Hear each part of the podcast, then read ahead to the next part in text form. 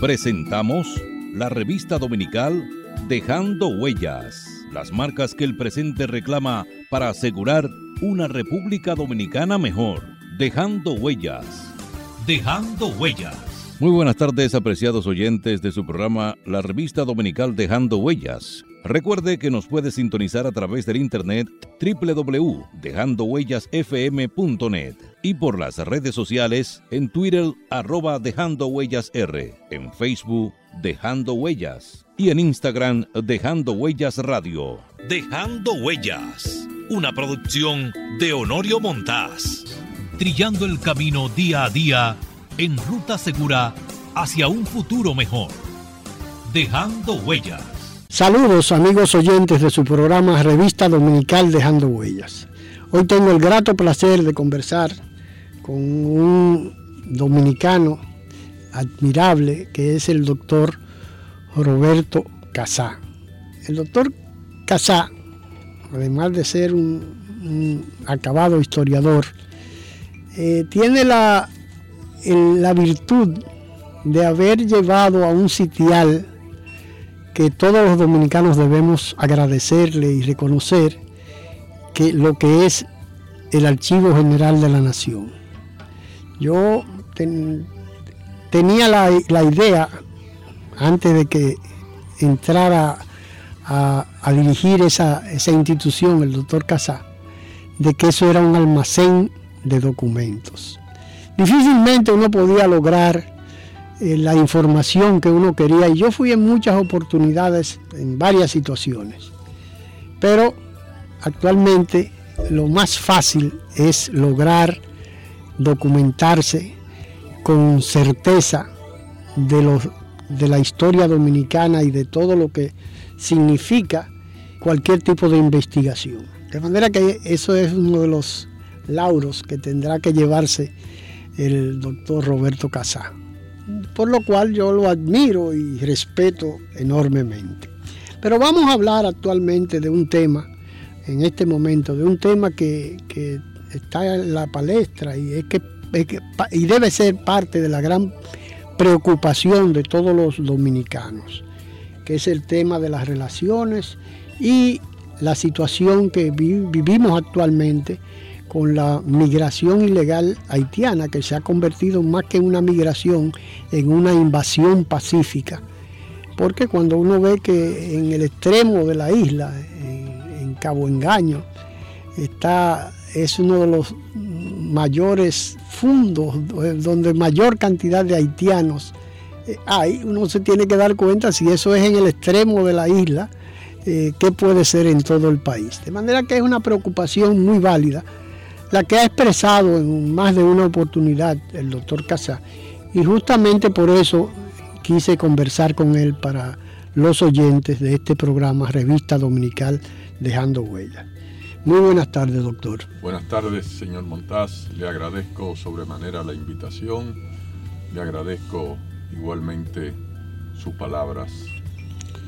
Doctor, una de las yo tuve la oportunidad, la última vez, la última vez puedo decir, que visité el vecino país de Haití en cuestiones de trabajo, cuestiones profesionales, y tuve la oportunidad de conocer al doctor Gerald Pierre Chal, quien era un amigo de los dominicanos, venía regularmente al país, tenía muy buena acogida en la mayoría de los sectores intelectuales de nuestro país porque era gran parte de su formación la adquirió en México y eh, tenía muy buen desenvolvimiento en el idioma español, claro está, y eso le permitía una, una relación muy amplia en todos los sectores de la vida nacional.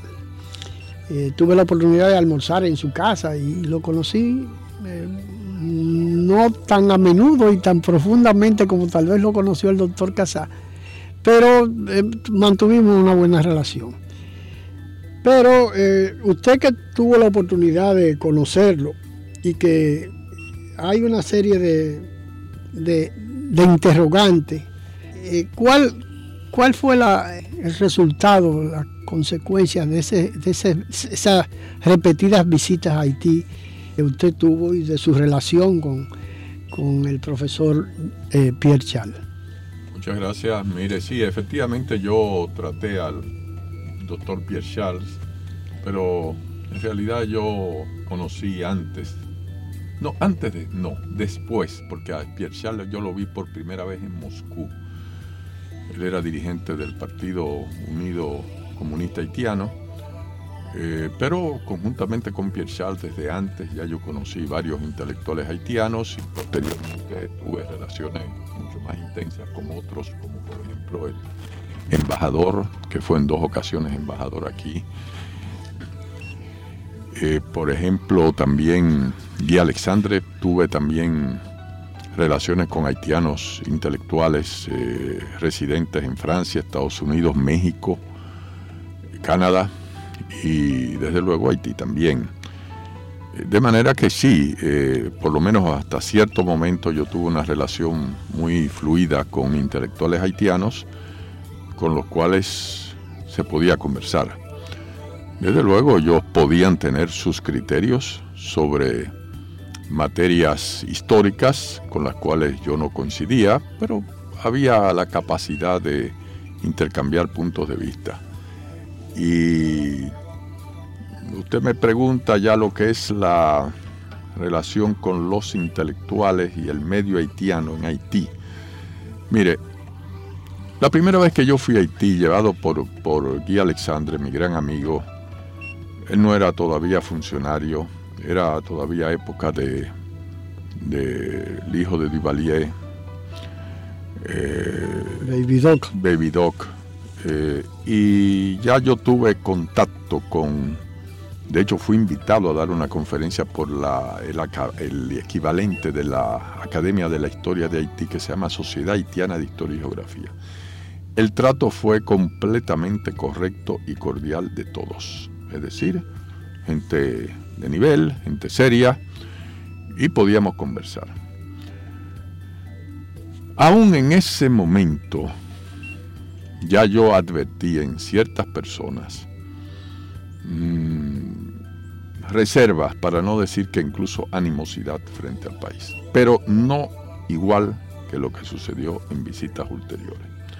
Yo tengo la impresión, y eso me lo confirma una dominicana que ha vivido en Haití, que el sentimiento colectivo en la masa de la población contra los dominicanos, por lo menos en sectores importantes de la población, se originó en los procesos políticos ulteriores,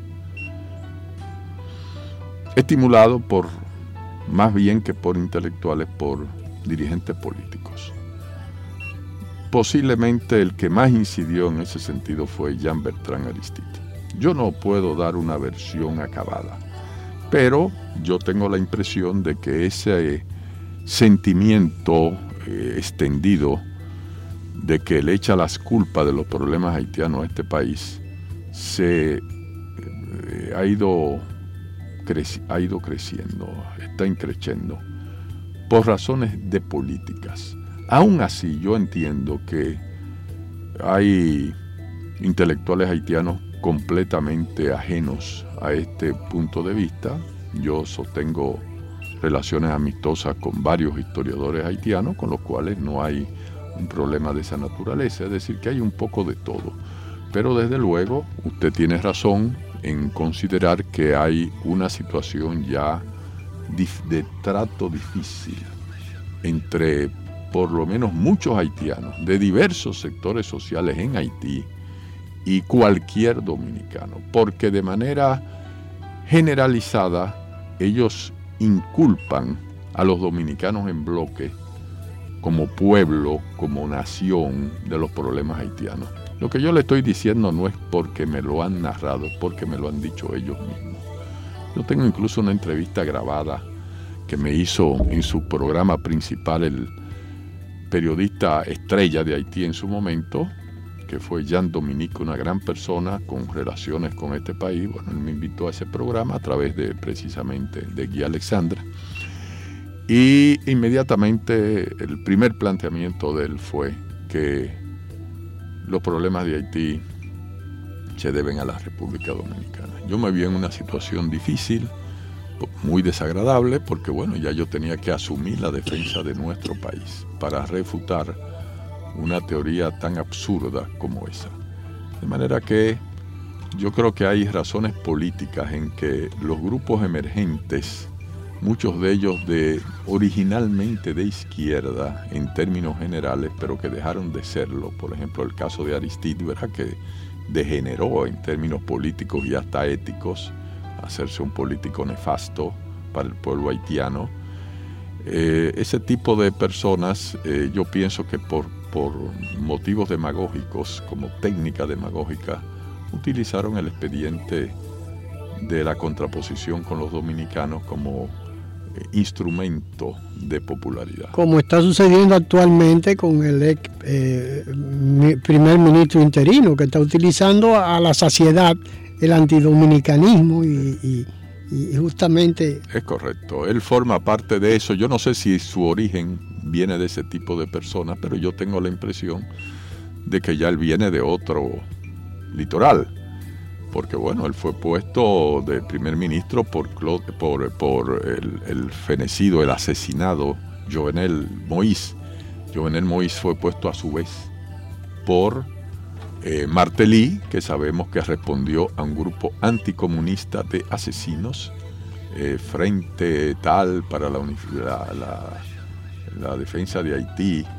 Eh, eso era dirigido por un señor apellido Constant eh, vinculado a los servicios de inteligencia de los Estados Unidos. Eso es bien se dice la, vinculación que tiene el, personaje este, que actualmente eh, a veces de que eh, uno tiene una vinculación directa con el Departamento de Estado. Y, Seguramente. Y esa misma actitud, por ejemplo, de la, de la vicepresidenta norteamericana, de, de la Kamala Harris, tratar de, la encerrona, por ejemplo, que le eh, hicieron al presidente eh, Abinader en esta, en, esta oportunidad que visitó Washington. ¿no?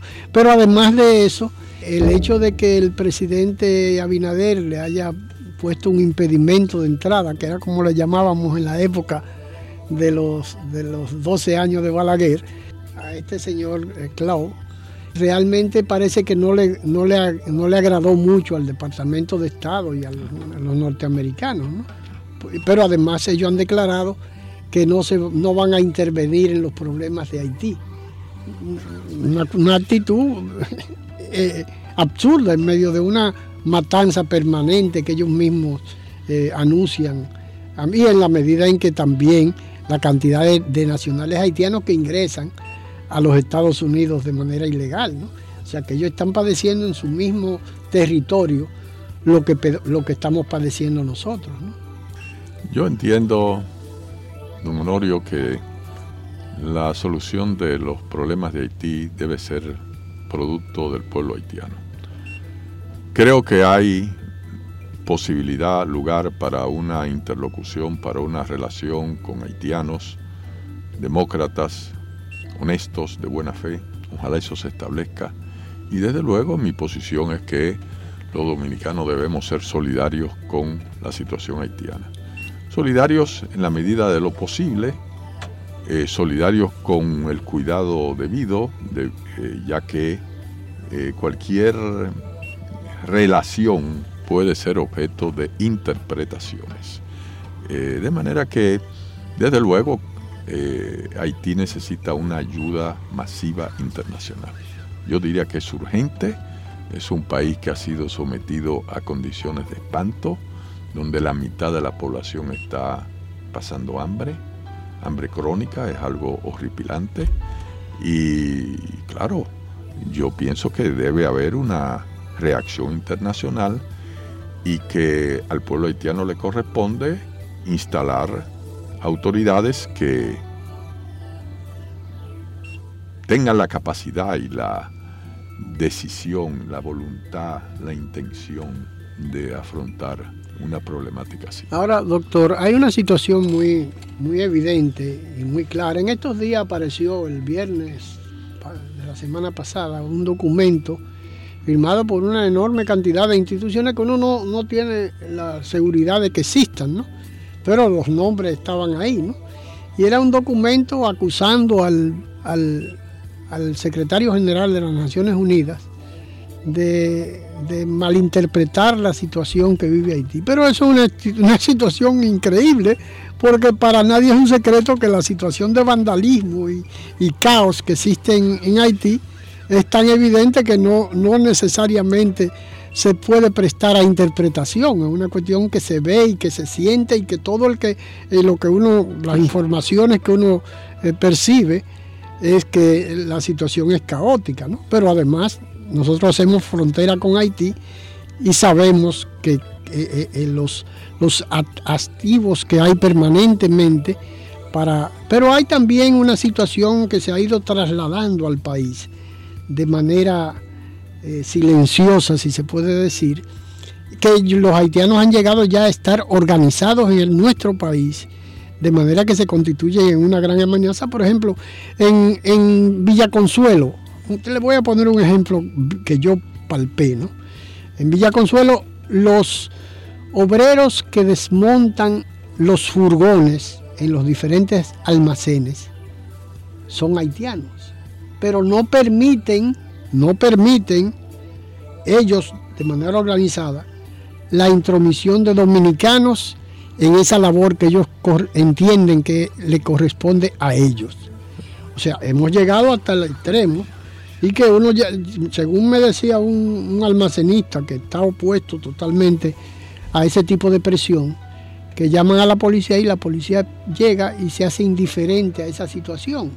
O sea que tienen evidentemente un, cierto apoyo de, de las autoridades. Entonces uno, el otro, la semana, ante, la semana pasada conversaba con un líder comunitario de, de Verón, y me dice que allá, por ejemplo, los motoconchos todos son haitianos, porque ellos no permiten dominicanos que hagan la labor de motoconcho, como sucede en las playas con los turistas, quienes venden en todo el litoral de las playas, en la zona este, que es la parte de mayor cantidad de turistas que, llega al país, toda la, extensión del litoral es un negocio de los haitianos que no permiten que dominicanos se involucren en ello.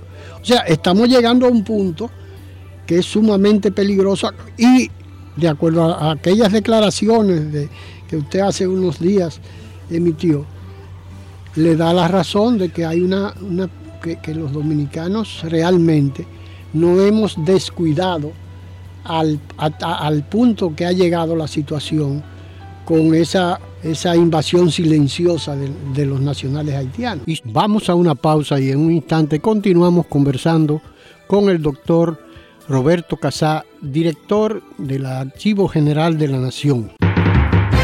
Dejando huellas. Las marcas que el presente reclama para asegurar una República Dominicana mejor. Dejando huellas. Demostrar que nos importas es innovar. Es transformarnos pensando en ti. Es responder a tus necesidades. Por ti. Por tus metas.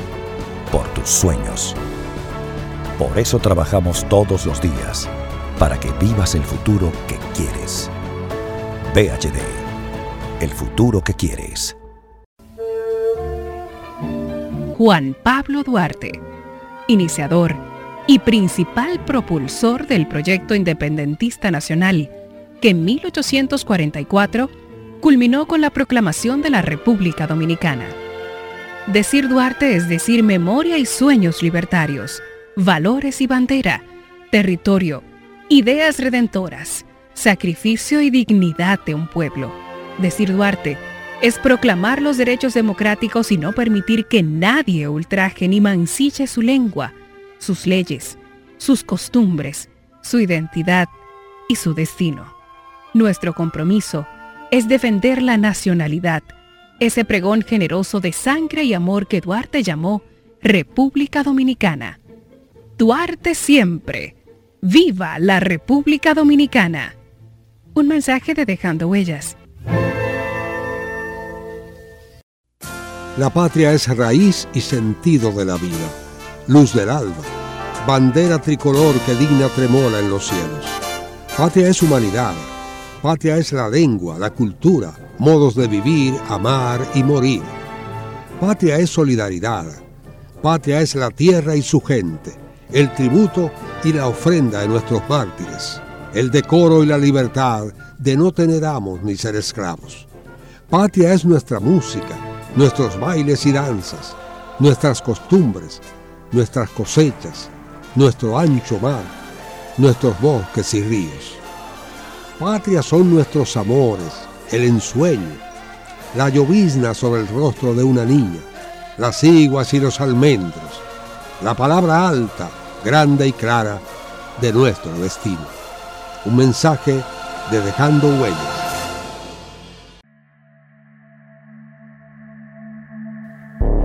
El aborto es un atentado contra la existencia individual y familiar.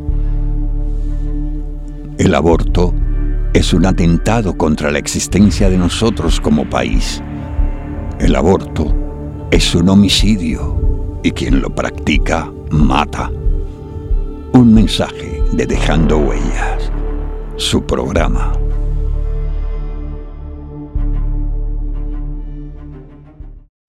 Duralet, set let. La ley es dura, pero es la ley. Apoyemos la sentencia 0168-13 de nuestro Tribunal Constitucional del 23 de septiembre del 2013 que define quién es dominicano. Por nuestras futuras generaciones, por tu país, viva la República Dominicana. Un mensaje de Dejando Huellas, tu programa de la tarde. Dominicano, despierta. Están haitianizando nuestro país. Despierta. Juan Pablo Duarte, digno siempre de admiración y respeto, hablaba así.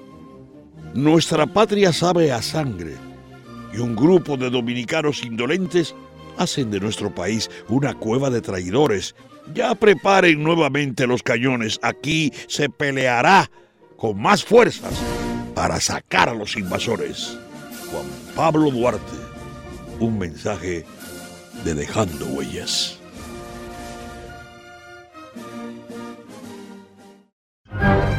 Dominicano, despierta. Están haitianizando nuestro país. Despierta. Dejando huellas. Las marcas que el presente reclama para asegurar una República Dominicana mejor. Dejando huellas. Continuamos conversando con el doctor Roberto Casá. Indudablemente usted tiene razón, hay un desorden migratorio que causa perjuicios múltiples al país que resulta inaceptable y que tiene que resolverse. Yo no estoy propugnando por una expulsión masiva. Una repatriación masiva. De todos. Yo pienso que hay situaciones de ya de residencia dentro de un plazo que puede ser objeto de regularización, como de hecho está estipulado en un decreto.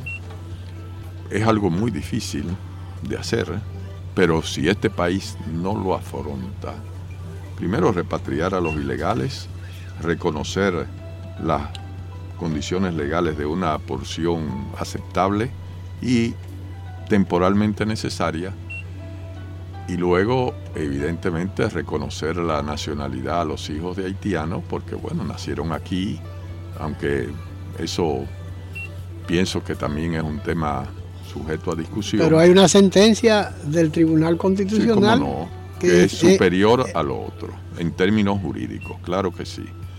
Eh, o sea, el país tiene un debate y yo diría que eso debería ser materia hasta de un plebiscito, de un estudio ponderado de la situación. En cualquier caso, lo que procede es detener la migración, repatriar a una gran porción de ilegales o a los ilegales en términos generales, regularizar el mercado laboral y poner orden de manera que excesos absurdos de esta naturaleza que usted narra y que a mí también me constan, ellos operan, los inmigrantes haitianos, con un sentido corporativo muy claro en contra de los trabajadores dominicanos, se resuelva. Es decir, hay que poner eh, en efecto las leyes. Una de las leyes dice que en cualquier empresa el 80% del personal tiene que ser dominicano. Eso debe cumplirse porque es una ley vigente. De manera que el país, como cuestión de supervivencia, tiene que responder a eso. Yo diría más, como cuestión de realización a futuro. Porque lo que estamos viendo es la creación de una minoría nacional, algo peligrosísimo para un país como este, con una frontera, con una población deseosa de trasladarse a la República Dominicana y eso crearía ya sencillamente un caos de inviabilidad de la comunidad dominicana.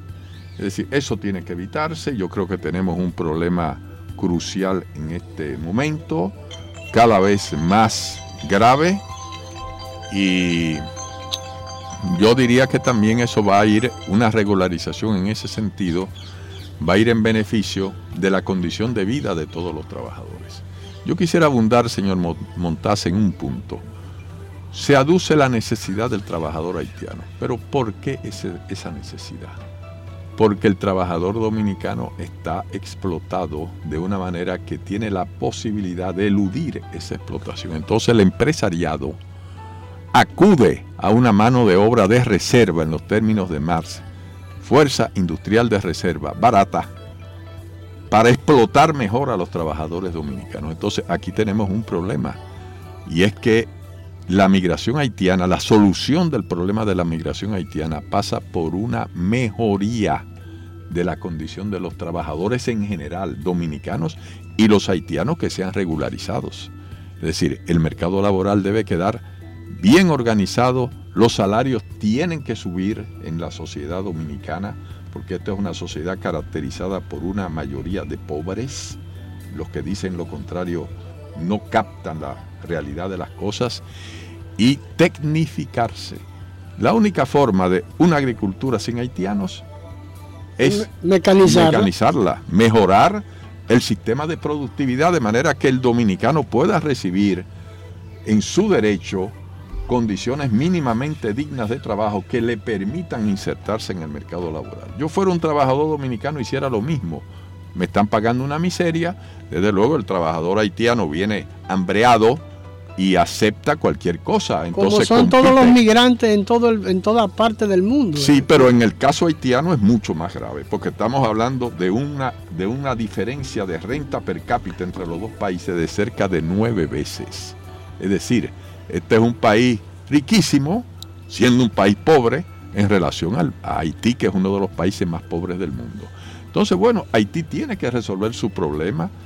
Los dominicanos deberemos contribuir a resolver esos problemas por los haitianos en una relación de convivencia eh, arreglada que desde luego tiene muchos bemoles debido a lo que usted señalaba, las características de la clase dirigente haitiana.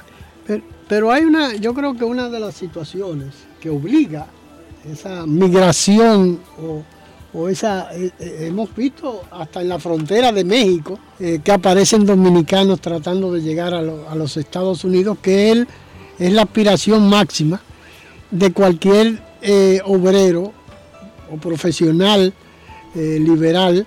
la máxima aspiración es irse para Estados Unidos, ¿no? Pero ¿qué pasa? Que eso mismo que usted señala hace que, que el dominicano trate de emigrar esa situación del paso del canal de la Mona de los dominicanos para entrar a Puerto Rico y de Puerto Rico de seguro que van a seguir para, para Estados Unidos, para el territorio eh, de, de, los Estados Unidos. Entonces, eso es obligado justamente por el desplazamiento de esa mano de obra que mal pagada y con muy pocos estímulos ¿Qué puede hacer un dominicano? Bueno, tratar de irse del país, que es la, salida más eh, inmediata que puede tener. Y arriesgarse a perder la vida, ¿no? Porque cada vez que uno ve esos espectáculos dantescos de, lo que son las tragedias que suceden en esas embarcaciones que tratando de cruzar el canal de la Mona, uno se da cuenta que hay que tener, hay que tener una decisión muy firme para llegar a tomar como una salida airosa el, montarse en una cantidad, con una cantidad enorme de personas en una embarcación que no va a resistir tal vez los embates de cualquier viento, de cualquier mareada, de cualquier situación.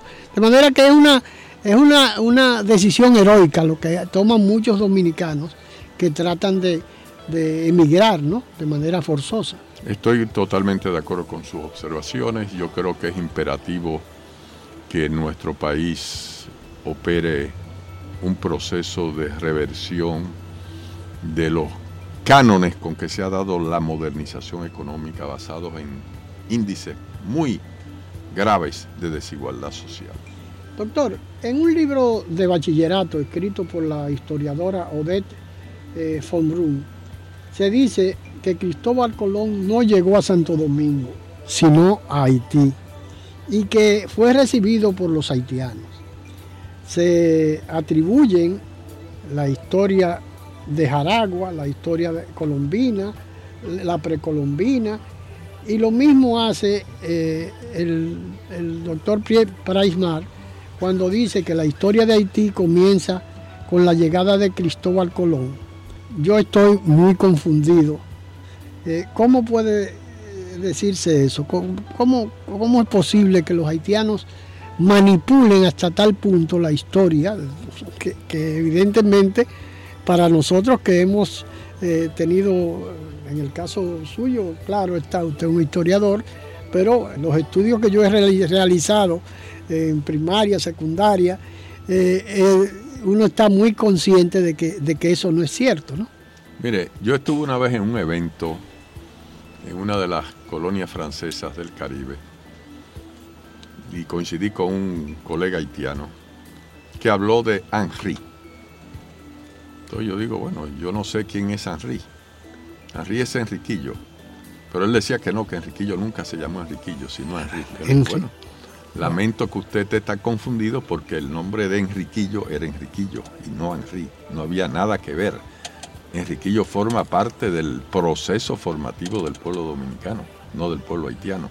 Es decir, hay una distorsión de la historia. Ellos no saben o no quieren saber o no se preocupan o, quieren, o quieren manipularla, ¿no? Porque... Eh, por lo menos mucho seguro. Entonces, bueno, ¿dónde comienza la historia haitiana? Evidentemente muy a finales del siglo XVIII, la historia del pueblo de Haití en la colonia francesa como de Haití. como el pueblo haitiano, sin el nombre de Haití. El nombre de la isla era Santo Domingo. Colón le puso la española y luego se la llamó la española de Santo Domingo y luego Santo Domingo solo y los franceses acogen ese nombre Sandomangue. El pueblo dominicano se, comenzó a formar en el siglo XVI. El pueblo haitiano comenzó a formarse en el siglo XVIII. Es decir, son dos procesos eh, muy claramente establecidos por la historiografía dominicana, pero los historiadores eh, haitianos evidentemente, por lo menos una parte de ellos, no se preocupan de saber cómo eso sucedió. En 1492 de a, 1697, toda la, isla fue, fue española y esa es la historia, de acuerdo a lo que usted acaba de decir, que pertenece al pueblo que, formó, que se formó en ese, en ese tiempo. ¿no? La primera colonia española donde todo empezó, los franceses no, no llamaron a esa porción con el nombre de Haití, no le cambiaron el nombre tampoco el nombre de la isla la llamaron, como usted dice, Saint-Domingue. y, se llamó, y se llamó así eh, en todos los mapas, desde el 1697 a 1804. Eh, cuando Cristóbal Colón llegó, había cinco cacicazgos, que es lo mismo que usted acaba de explicar. ¿no? Entonces, realmente, ¿por qué los haitianos creen el, hecho de, de llevar un nombre indígena que nunca apareció en los mapas? hasta 1804. eh, son situaciones que, que vienen como consecuencia de que los franceses trajeron a los negros en los barcos famosos negreros, aquellos que traían los esclavos, que incluso lo traían de diferentes etnias para que nunca jamás se pudieran comunicar. Ya hemos visto lo que ha pasado en África actualmente, hace en, este, el siglo pasado, entre los eh, Utis y los Tuxis, ¿no? que hubo alrededor de un millón de muertos solamente por cuestiones de diferencias étnicas. Y esa es la herencia que tenemos de Haití, o esa es la herencia que tiene Haití. Por eso ellos nunca se ponen de acuerdo, por eso ellos, incluso ellos mismos, tienen, eh, de acuerdo a lo, a, lo, que he leído, 21 etnias diferentes, ¿no?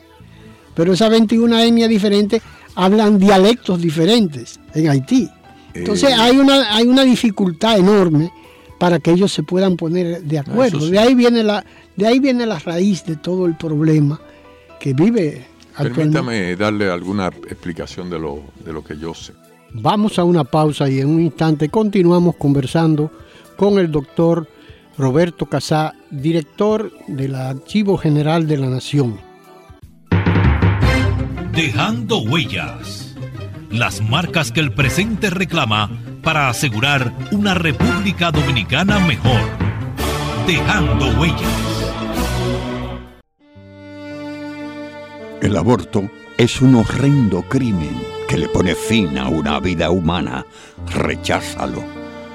Un mensaje de Dejando Huella, su programa.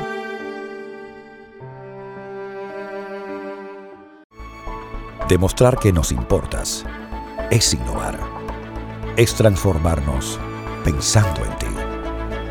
Es responder a tus necesidades. Por ti. Por tus metas. Por tus sueños. Por eso trabajamos todos los días. Para que vivas el futuro que quieres. VHD. El futuro que quieres.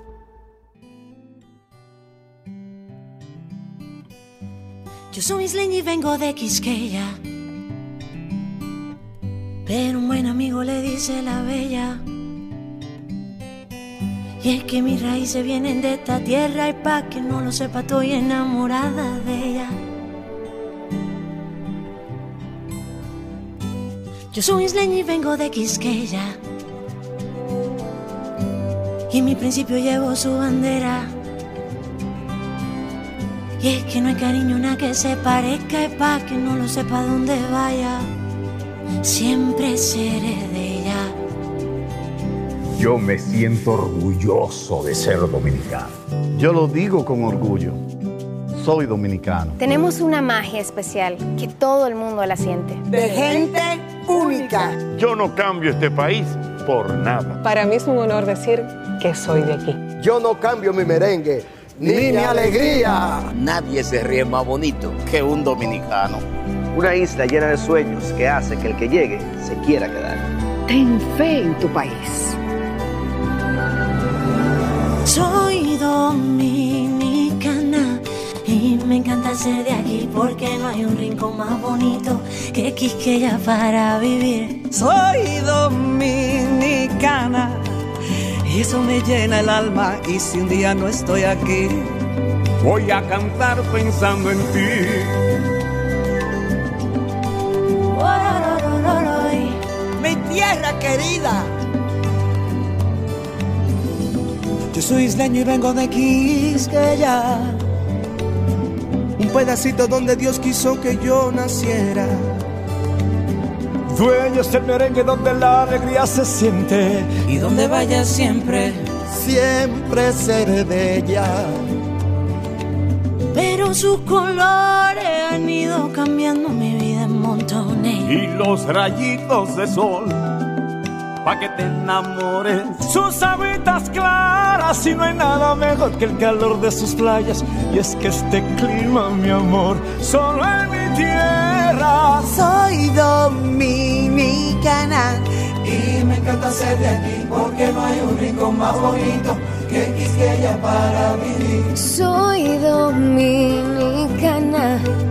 Y eso me llena el alma y si un día no estoy aquí, voy a cantar pensando en ti. Voy a cantar pensando en ti. Voy a cantar, voy a cantar. Oye, qué rico, mami. Estoy enamorado. Qué linda es mi tierra. Ay, yo vengo de una tierra llena de colores. De coco fresco, de caña dulce. Que yo soy dominicana, tierra de esperanza, lágrima y ámbar. De coco fresco, de caña dulce. de gente tierra más hermosa. Mi quisqueya bella. Mi quisqueya bella. Ay, mi linda quisqueya. No hay tierra más hermosa como la mía. Es una bendición. De gente buena, mamá. Mi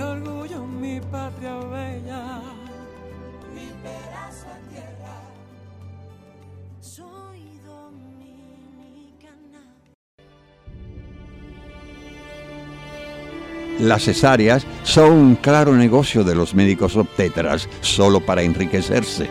El 90% de los partos en las clínicas privadas es por cesáreas, por conveniencia económica de los médicos y en detrimento de la salud de la mujer. Demandemos el parto vaginal lo natural. Un mensaje de Dejando Huellas.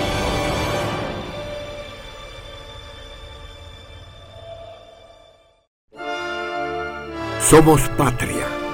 Nos une una cultura, un territorio e idénticos propósitos. Somos patria. Conquistamos la libertad en la espada, en el trabuco y el coraje. Somos patria. En la libertad nos hemos convertido en los mejores guerreros de la paz. Somos patria en las voces, en la lengua, en el eco, en el canto y en la historia que tres razas han puesto a circular en nuestras venas. Patria amada, en nuestros laberintos interiores, vive para siempre. Un mensaje de Dejando Huellas, su programa. Dejando Huellas. Las marcas que el presente reclama para asegurar una República Dominicana mejor. Dejando Huellas. Continuamos conversando con el doctor Roberto Casá, historiador y director del Archivo General de la Nación. ¿Por qué, en el fondo, las dificultades de constitución de una nación viable en Haití? Por la herencia colonial. Una colonia, la más rica del mundo, en su momento, finales del siglo XVIII, basada en una explotación espantosa de las nueve décimas partes de la población que eran esclavos.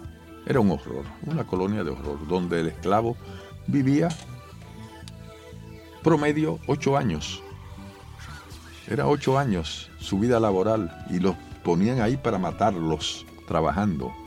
Es decir, no es de extrañar la respuesta que hubo, eh, movida después de la Revolución Francesa. Los, conflictos que se suscitan a raíz de la Revolución Francesa, que no, no los inician los esclavos africanos, casi todos africanos en su momento, porque como le digo, morían muy rápido. Entonces, en 1789, la inmensa mayoría de los esclavos en Haití no eran criollos, eran nacidos en África. Ahora bien, ¿quiénes se montan en ese proceso?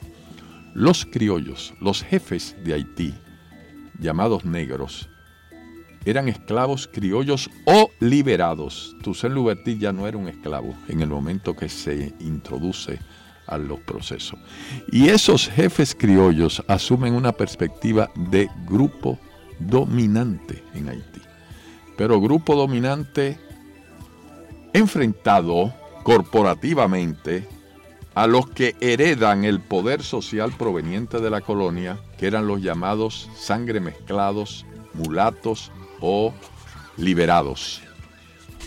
Que había mulatos y negros también libres, que forman lo que entonces en Haití se llama el Partido Mulato. Y desde 1804 Haití va a ser escenario desde el momento de su independencia, en realidad con el antecedente de esas luchas que comienzan aproximadamente en 1790-91 de un enfrentamiento entre los mulatos que ya pertenecían a la clase dominante haitiana, por lo menos muchos de ellos, porque eran hijos de franceses que les cedieron, heredaron de sus padres franceses con esclavas africanas propiedades. Y, y entonces, claro, ellos no son despojados de esa propiedad, ellos no son victimados por la decisión del emperador haitiano Jean-Jacques Dessalines, todavía en ese momento gobernador general de Haití. Haití no nació como república y se hizo rápidamente una monarquía por esa perspectiva de los esclavos africanos. Desde entonces, desde el propio surgimiento de Haití, hay una lucha terrible que dio lugar a matanzas. Uno de los primeros actos de Dessalines, todavía siendo gobernador general, fue la exterminación de todos los blancos. No se les expulsó, no se les... Eh, no, no, no, es una sociedad que surge en torno a la violencia. Dessalines es eliminado por los jefes criollos negros y por los dirigentes mulatos de común acuerdo, pero inmediatamente entran en conflicto en una guerra civil crónica que dura más de 10 años entre una república del sur, mulata, entre comillas, porque no eran solamente mulatos, había muchos negros, contrarios a ese grupo entonces de los negros provenientes de los dirigentes alzados, que pasa a ser dirigido por Henri Christophe, que se hace rey. Es decir, ese grupo dirigente tiene una perspectiva autoritaria, monárquica, tradicionalista. De manera que Haití se ha formado, se ha desarrollado en medio de pugnas terribles entre sus grupos dirigentes, grupos dirigentes completamente alejados del pueblo, sin relación con una visión nacional. No solamente los mulatos, los negros también. Entonces, bueno, eh, ahí hay un problema que ha dado lugar a déficits importantes para la hora de construir una convivencia y construir una nación. Es decir, que es verdad, Haití ha sido víctima, sin duda alguna, de los poderes imperiales.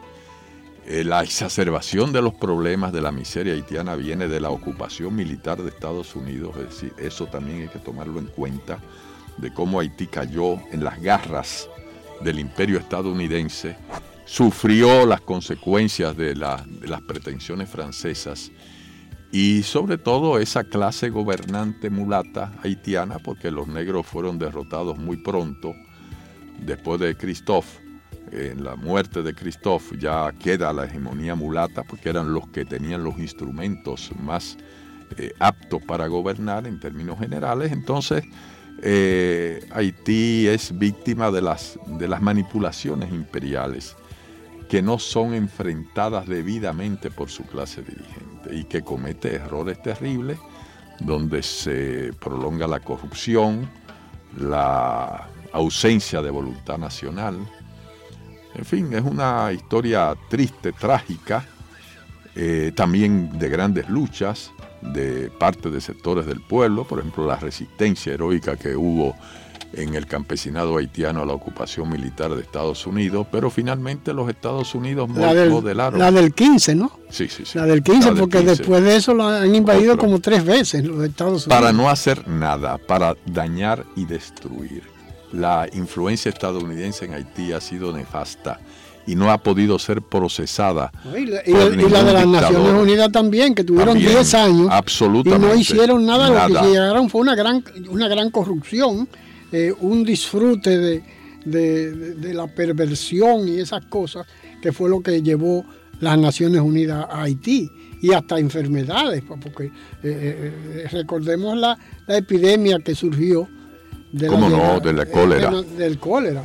De manera que Haití hay que verlo también con pena y con, por supuesto. Porque ha tenido una historia desgraciada. Terrible. Eh, eh, eh, realmente... déjeme acotarle algo en relación a esa historia terrible de Haití. ¿Qué culmina la dominación tradicional de los mulatos? Que tuvo algún momento de paréntesis, particularmente donde el régimen de otro que se hace proclamar emperador, que es Suluk, Faustin Suluk, es Jean... Faustino II, ¿no? Sí, sí, Faustino I. Sí, sí, un horror que se dedicó a matar mulatos con bandas de criminales llamados los Sanglán, tradicionalmente Haití ha tenido bandas. Eso es. sí, sí, sí. Los Sanglán eran bandas. lo, que tenía Aristí, lo que tenía Aristí, lo que tenía Martelly. O sea, realmente. Y lo que tenía es Duvalier. Duvalier François Duvalier crea los eh, Tontón Macut. Los Tontón Macut son copiados de los Sanglán. Duvalier destruyó lo que quedaba de Haití.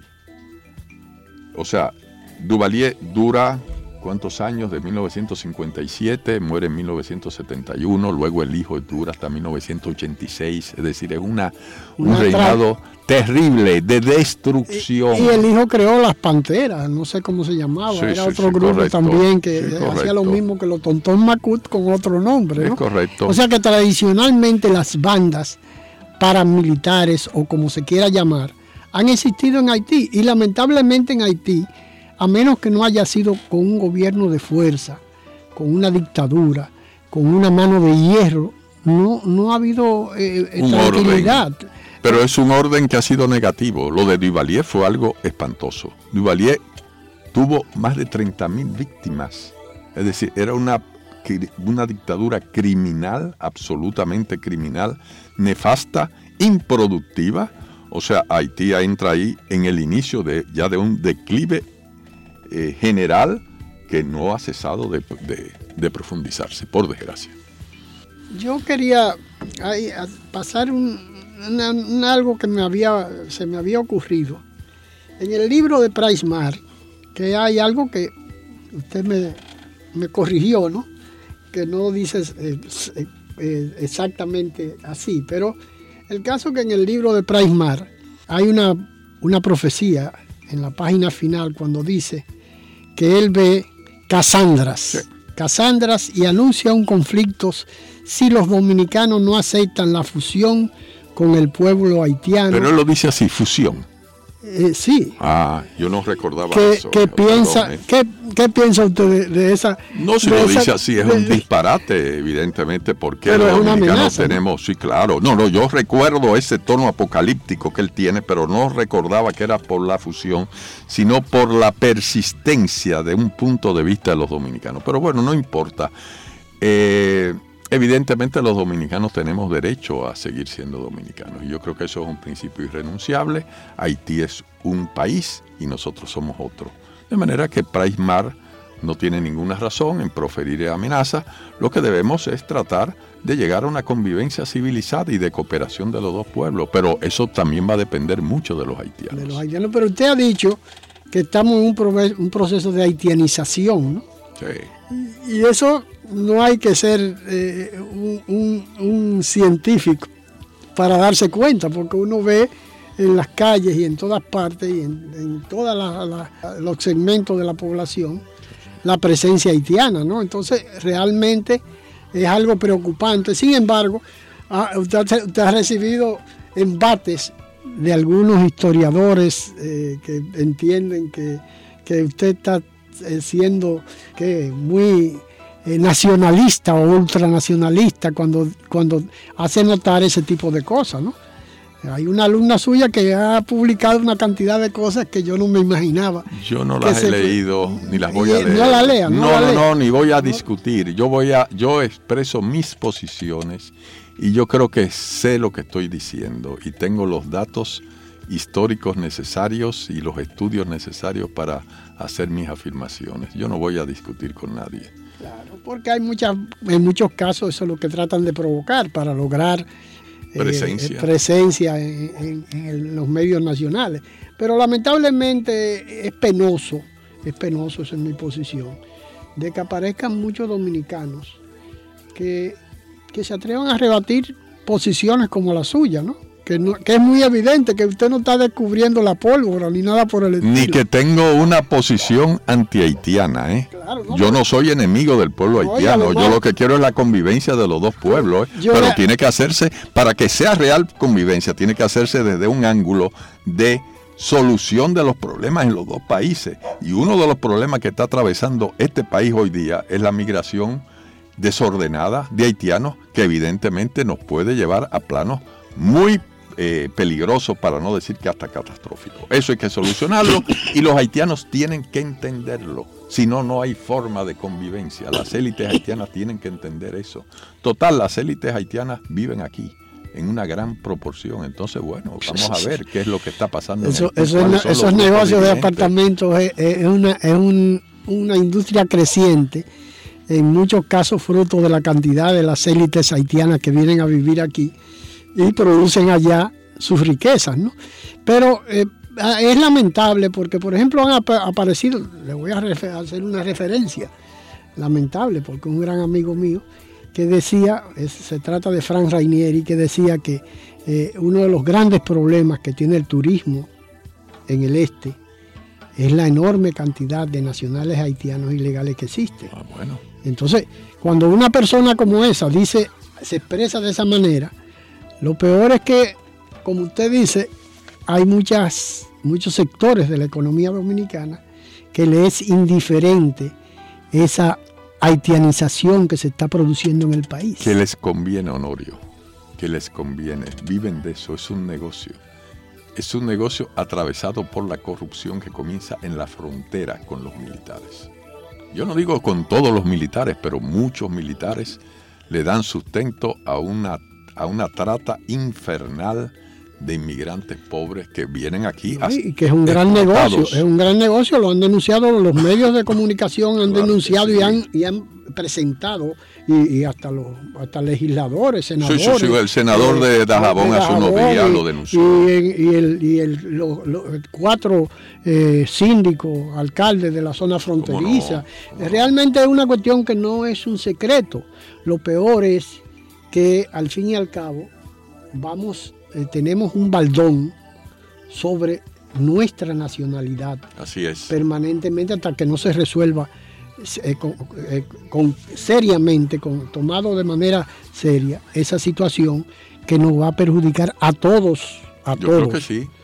y desde luego es muy indignante la campaña que se hace contra este país por medios publicistas haitianos con apoyo de sectores muy dudosos de círculos internacionales, de ONGs, de organismos internacionales, prácticamente de presentarnos como un país de nazis. No, no, Somos unos racistas despiadados. Ah, Todo eso es una mentira radical. Yo no digo que no haya problemas de prejuicios raciales, claro que los hay, pero no es verdad que este país puede ser catalogado globalmente de racista. Como, como, denunció Vargas Llosa en una oportunidad, que es lamentable que una persona que viva aquí, yo creo que no sé si, si se habrá degaritado ya, pero vivía permanentemente aquí. Vivía, venía mucho. Y tenía muy, buenas relaciones aquí con los sectores intelectuales, pero lamentablemente son los primeros que se prestan a esa campaña de descrédito contra, contra los dominicanos, porque no es contra los gobiernos, es contra los dominicanos. Sí, como no, es contra el pueblo dominicano. De manera, doctor, que le agradezco muchísimo esta conversación, más que una entrevista, porque eh, me ha permitido expresar también mis ideas, eh, que yo creo que que están soportadas en, todos los años que uno tiene en los medios de comunicación y la, y la permanente eh, inquietud que uno ha tenido. Por ejemplo, yo fui alumno de, Jacques Biot en el colegio, en el colegio dominicano. ¿En qué año? Yo salí del yo había salido entré al listín al en el 63 más o menos 63 64 antes de la revolución porque después lamentablemente murió en la revolución. Pero ese era un haitiano que estaba exiliado aquí y que tenía una tenía una, un arraigo enorme en la sociedad dominicana. porque yo era un tipo bueno a mí me daba historia. Nada más me daba historia y francés no igual que papá, que era un destacado profesor eh, ambulante de, francés, que iba a las casas a, enseñar el francés, ¿no? Pero... Eh, Tiene un libro terrible el padre, que eh, debería reeditarse. Mire qué interesante. Que explica los motivos por los cuales vino a vivir. Este vino a vivir para acá porque salió huyendo de las De la violencia. De la violencia de Haití. No, no solamente de la dictadura de Duvalier, sino de las violencias de Haití. Porque Haití ha sido tradicionalmente, como lo, hemos expresado usted y yo, ha sido una, una violencia una tras otra y ha, vivido de grupos, consecuencia de esa misma estrategia de los de los colonialistas de traer esclavos de diferentes etnias para que nunca se pusieran de acuerdo y todavía estamos viendo las consecuencias, ¿no? Un país donde hay 21 etnias y donde se, donde se habla una cantidad enorme de dialectos. Eh, es increíble. Yo, déjeme para finalizar, a pesar de que había, en una oportunidad cuando la, la primera visita del Papa Juan Pablo, Juan Pablo II, yo estaba destacado por la agencia en la salida trasera del palacio. Y uno tiene que hacer una yuca ahí, ¿no? Esperar que saliera el tiempo que, se tomara en una, en una, entrevista con don Antonio Guzmán. Eh, y cuando salió, yo estaba ahí con un, soldado, un tipo corpulento, alto, eh, fuera de serie, porque los guardias de dominicanos, la, la tipo, tipología nuestra eh, no, no era esa, ¿no? Pero bueno, me llamó la atención y me puse a conversar con él. Y él me decía, yo soy un, guardia de línea. Ya eso no se usa. El, guardia, el, de la frontera, sale, de ahí casi, millonario, ¿no? En aquella, época, en la época de Trujillo, un guardia de línea era a pasar trabajo en, la frontera, ¿no? Y me decía, lo primero que nos enseñaban a nosotros era a hablar y a entender el creol y a conocer la tipología de los haitianos. Y me decía, los haitianos, usted lo distingue fácil, me decía, un tipo, un, tipo rústico, pero observador. observador. Me decía, eh, los haitianos usted lo distingue fácil, por la orejita chiquitica, que no es como el dominicano, o una oreja pequeñita que parece que no existen, eh, la forma de la cabeza, que a veces es pulluda, alargada para arriba, deformada, y hay diferentes tipos de cabezas que nos enseñaban a conocer en esos entrenamientos que nos daban a los soldados de línea. Pero aparte de eso, el pelo de los haitianos es totalmente al pelo de los dominicanos, porque es como de orégano. Esa, esa fue la palabra que él utilizó. Y me dijo, mire, usted ve aquellos dos olimpiadoticas que vienen por allá, por el Liceo Estados Unidos de América. Esos dos son haitianos. Y yo le digo, soldado, ¿y cómo usted me dice eso de tan lejos? no, yo lo conozco de lejos, porque ese es mi entrenamiento. En sus palabras, claro está, me decía. Y eh, ciertamente cuando se acercan los dos limpiaboticas, él le habla en creol. Y ellos le contestan en creol. cuando se retiran, ellos le querían limpiar la bota al soldado, le dijo que no. Y ellos siguieron. Y me dijo, usted se fija que yo conozco lo que son los haitianos. Pero resulta que ahora en las Fuerzas Armadas Dominicanas y en la Policía Nacional y en los organismos de seguridad y hasta en la Dirección General de Migración hay nacionales haitianos involucrados. Es una cuestión increíble, ¿no? Entonces usted dice, en la Guardia Presidencial, el otro día iban en un... Yo no sabía eso. Sí, usted lo puede averiguar y ponga, ponga, puede tener la, certeza de que no estoy especulando. Yo lo he vivido y lo he visto. Por ejemplo, en un camión de la Guardia Presidencial del, del primer regimiento que subía por la 30 de marzo, yo iba detrás conduciendo y cuando nos paramos en un semáforo se desmontaron eh, algunos que parece que lo iban a ir dejando en el camino y de 12 que habían, habían tres que tenían todas las la características de ser haitianos. Estamos hablando en, el primer regimiento de la República, en la Guardia Presidencial. Doctor, muchísimas gracias y ojalá que podamos conversar en cualquier otro momento. Yo sé que usted es un tertuliante de mucha eh, actividad, porque lo he visto en varias oportunidades, en algunos sitios, pero me agradó muchísimo esta conversación y le agradezco infinitamente que pudiéramos conversar sobre un tema tan interesante e, importante para todos los dominicanos. Muchísimas gracias. Gracias a usted. Dejando huellas. Las marcas que el presente reclama para asegurar una República Dominicana mejor. Dejando huellas. Dominicano, despierta. Están haitianizando tu país. Salve el pueblo que intrépido y fuerte a la guerra morir se lanzó. La patria somos tú y yo, la familia toda, el suelo que nos legaron los padres fundadores, El derecho a ser libres y felices, a trabajar con alegría y seguridad, depende de nosotros.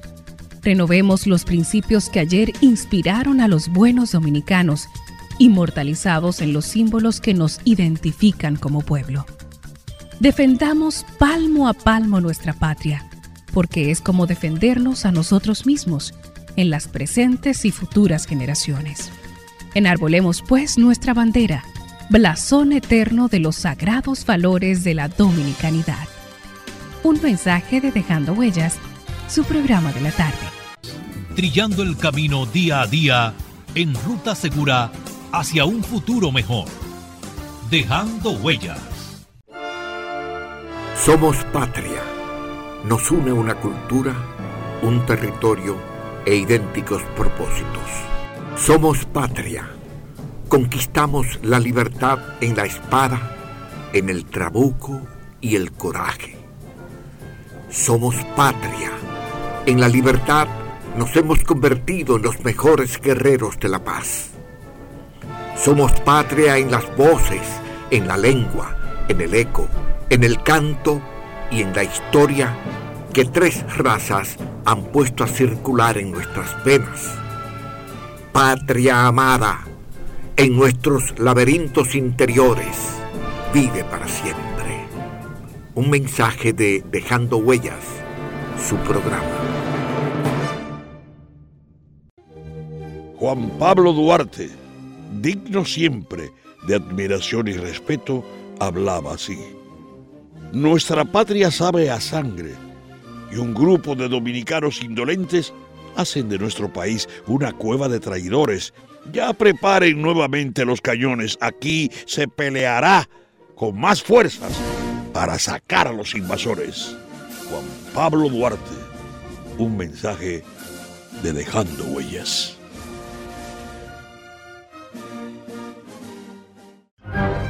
Dominicano, despierta están haitianizando nuestro país. Despierta. Agradeciendo haber estado con nosotros, se despide de ustedes dejando huellas, esperando poder contar con su audiencia en un programa más de la revista dominical Dejando Huellas, bajo la dirección y producción de Honorio Montaz.